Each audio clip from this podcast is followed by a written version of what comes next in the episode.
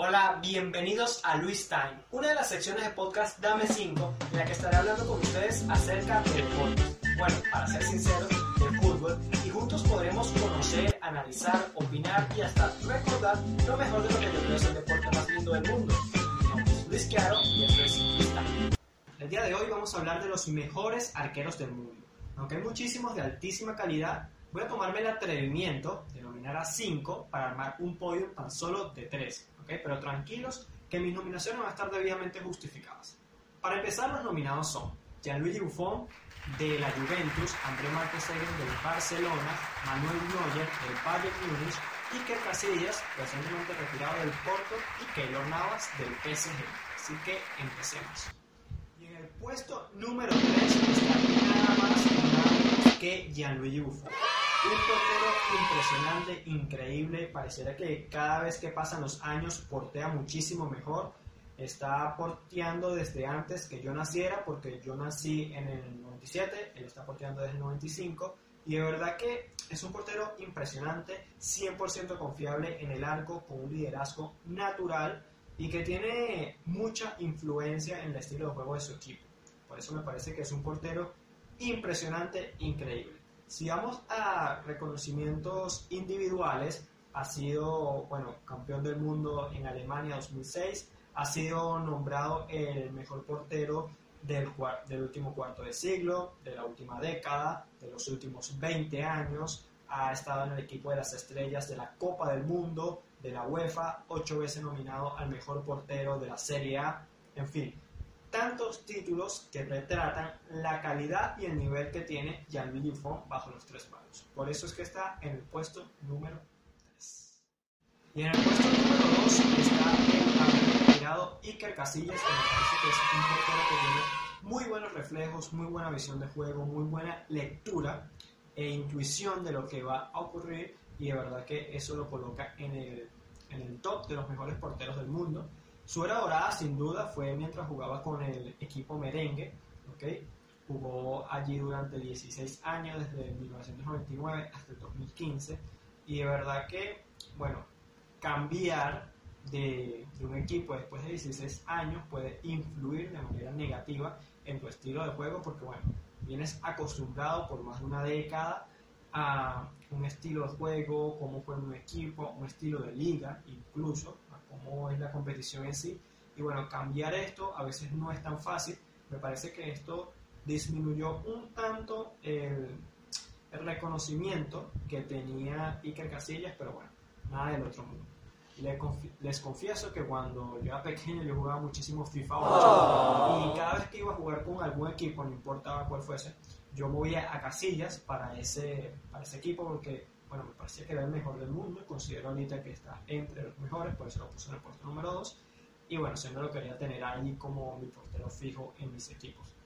Una de las atajadas más famosas de él, que yo me acuerde, es esa que le hizo a Robin en la final del Mundial de Sudáfrica en 2010, donde fue como entre instinto y, y un poco de lectura, saber hacia dónde, cómo lanzarse, un poco de técnica también, lanzarse, estirar el pie, para que le pegara el talón, botar ese balón. Y bueno, al final ese 0 a 0 parcial fue fundamental para que España alzara esa copa.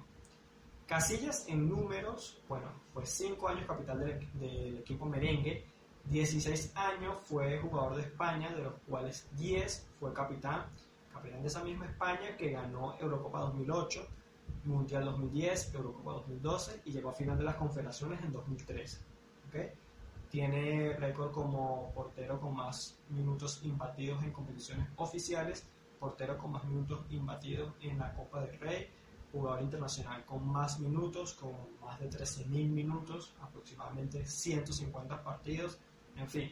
Quien haya visto al menos dos eh, partidos de Iker Casillas podrá dar fe de que es uno de los mejores del mundo y durante toda su carrera, su larga carrera, hizo, porque ya se retiró recientemente, más que suficiente para estar en el top de los mejores arqueros del mundo. Por eso está en el puesto número 2. Y para finalizar, en el puesto número 1 está nada más que André Marques El alemán me parece ahorita el mejor portero del mundo.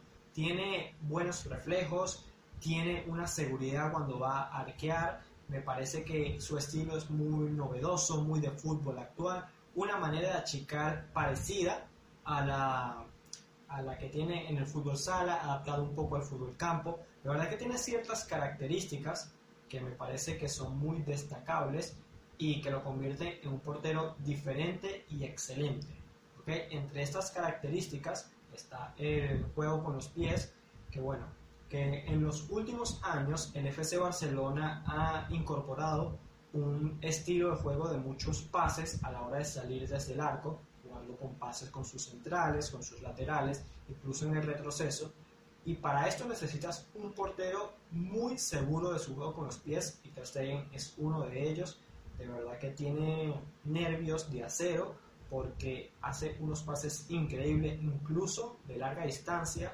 Ha hecho asistencias y no es el único que lo hace, pero es el que mejor lo hace.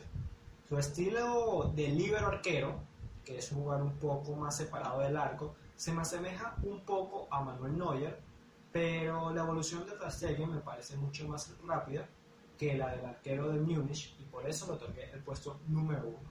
Además, entre sus características destacables, me parece que junto a Willy Caballero, Ter Stegen es uno de los mejores atajadores de penaltis del mundo actualmente y bueno, creo que entre todas estas características juntas lo convierten en el mejor arquero del mundo. Sin embargo, si quieren hablar de números, podemos hablar de números. En, en el 2016 se convirtió en el portero con más pases exitosos en la liga, hizo 51 pases buenos. Estoy hablando un poco del estilo de, de juego que, que, tiene con el FC Barcelona, muchos pases, pero 51 pases buenos para un arquero son bastantes. En su primer partido contra el Real Madrid en el Bernabéu hizo 12 atajadas que fueron fundamentales para esa victoria de, del Barcelona. En el 2012 nominado el mejor portero de, de la Bundesliga. En 2019 eh, el mejor portero de la UEFA. En fin, son muchísimos premios, además de que ganó con su selección alemana las confederaciones en el 2017 son muchísimos premios individuales y grupales que lo convierten en el mejor portero del mundo actualmente. Es por eso que está en el puesto número 1. Hemos llegado al final del episodio y les pregunto, ¿están de acuerdo con mis conclusiones? ¿Agregarían algún otro portero? ¿Cambiarían el orden? ¿Eliminarían alguno? Comenten, justifiquen su respuesta, que yo los estaré leyendo nada mejor que suscribirse y darle like a este video. Así que bueno, redes sociales, podcast 5